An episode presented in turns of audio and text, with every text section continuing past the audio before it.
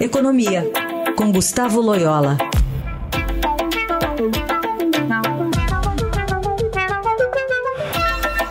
Loyola, bom dia. Bom dia. Hoje a gente destaca aqui essa reportagem de capa do Estadão falando sobre alguns setores que já estão ampliando uma pressão por mais exceções durante a votação da reforma tributária no Senado. E tivemos uma manifestação recente do próprio ministro da Fazenda comentando uma nota técnica do IPEA que estimou em mais de 28% a alíquota do IVA a ser criado na reforma, é, unificando esses tributos. É, é, e ele dizendo que não levou em consideração uma série de outros fatores para falar, como é, impacto sobre sonegação, evasão, corte de gastos tributários, enfim, que poderiam ou deveriam ter sido levadas em conta nesse estudo. O fato é que, pelas exceções que estão sendo é, comentadas já é, e, e, pleiteadas, né, agora nesse balcão de negócios lá com o Senado, a expectativa é que ficar perto dos 25% está meio longe, não está não? Pois é, né? Quanto mais é, se busca exceções, quanto mais o Congresso se curva diante é, dessas pressões, maior será a alíquota geral. Né? É, uma alíquota de 25% estaria mais ou menos na média é, mundial dos países que adotam o IVA. Né?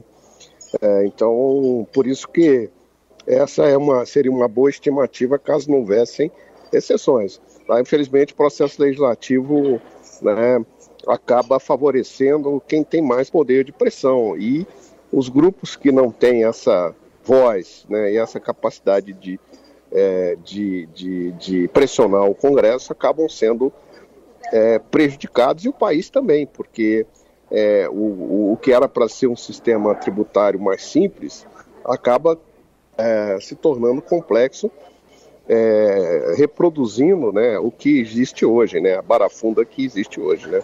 Loyola, a gente observa, é, além desse seu raciocínio, é, que quanto tem aquele raciocínio lá da, da meia entrada, né, que a gente sempre fala aqui, não questionando, mas é, tem a meia entrada, mas o ingresso necessariamente fica mais caro para os demais públicos.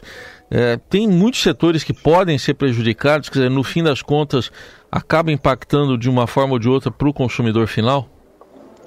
É, exatamente, né? Aqueles setores que como eu disse, que não tem assim é, um poder de pressão forte sobre o Congresso, acabam sendo prejudicados, né? Então a, as alíquotas acabam sendo é, majoradas, né? Para que poder, é, possa é, se possa, é, vamos dizer assim, é, recuperar aquilo que foi perdido e acaba prejudicando a população. Eu, eu é, o que acontece nesse, nessa questão da minha entrada, né, muito bem lembrada por você, é que você acaba prejudicando aqueles que não são diretamente beneficiados pela meia entrada e que são uma minoria, né?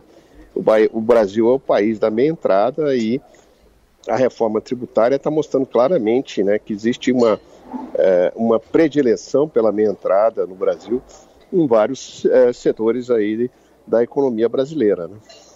Vamos ver como é que essas discussões vão se dar no Senado, quem aguenta mais a pressão se o Ministério da Fazenda vai ter, a partir até dessas mudanças políticas né, que a gente está vendo nessa volta do presidente da República aqui ao Brasil, possível mini reforma ministerial para acomodar alguns partidos, como é que vai ficar essa equivalência de forças no Senado e, e essas negociações para a reforma tributária, né, Loyola?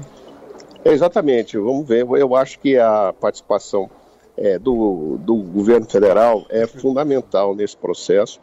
E essa recomposição da base de, de apoio no Congresso né, é, é também essencial e acho que o, o presidente de, deveria ficar mais tempo no Brasil nesse momento em que ocorre a tramitação de uma reforma que é fundamental para o Brasil, talvez a, a reforma mais importante desde a reforma trabalhista ou da reforma da Previdência alguns anos atrás. E, e Loyola, outro ponto, o, o, o, ministro Haddad havia declarado que mandaria logo para o Congresso pro, a segunda parte da reforma, que é sobre o imposto de renda. Mas agora ele recuou, disse que vai esperar aprovar essa primeira parte da reforma sobre o consumo. Qual a sua avaliação agora desse recuo? Eu, eu acho que é uma estratégia, uma estratégia aparentemente correta para não sobrecarregar o Congresso né, e não misturar os dois temas. Né? Então, eu acho que a reforma do imposto de renda é, é, é premente, né, urgente, mas é, eu, eu concordo com a estratégia do, do ministro Haddad. Vamos primeiro é, resolver esse problema do imposto de consumo, né, para depois iniciar a discussão da reforma é, do imposto de renda, aqui, onde também há temas espinhosos, temas difíceis, né, que precisam ser tratados pelo Congresso.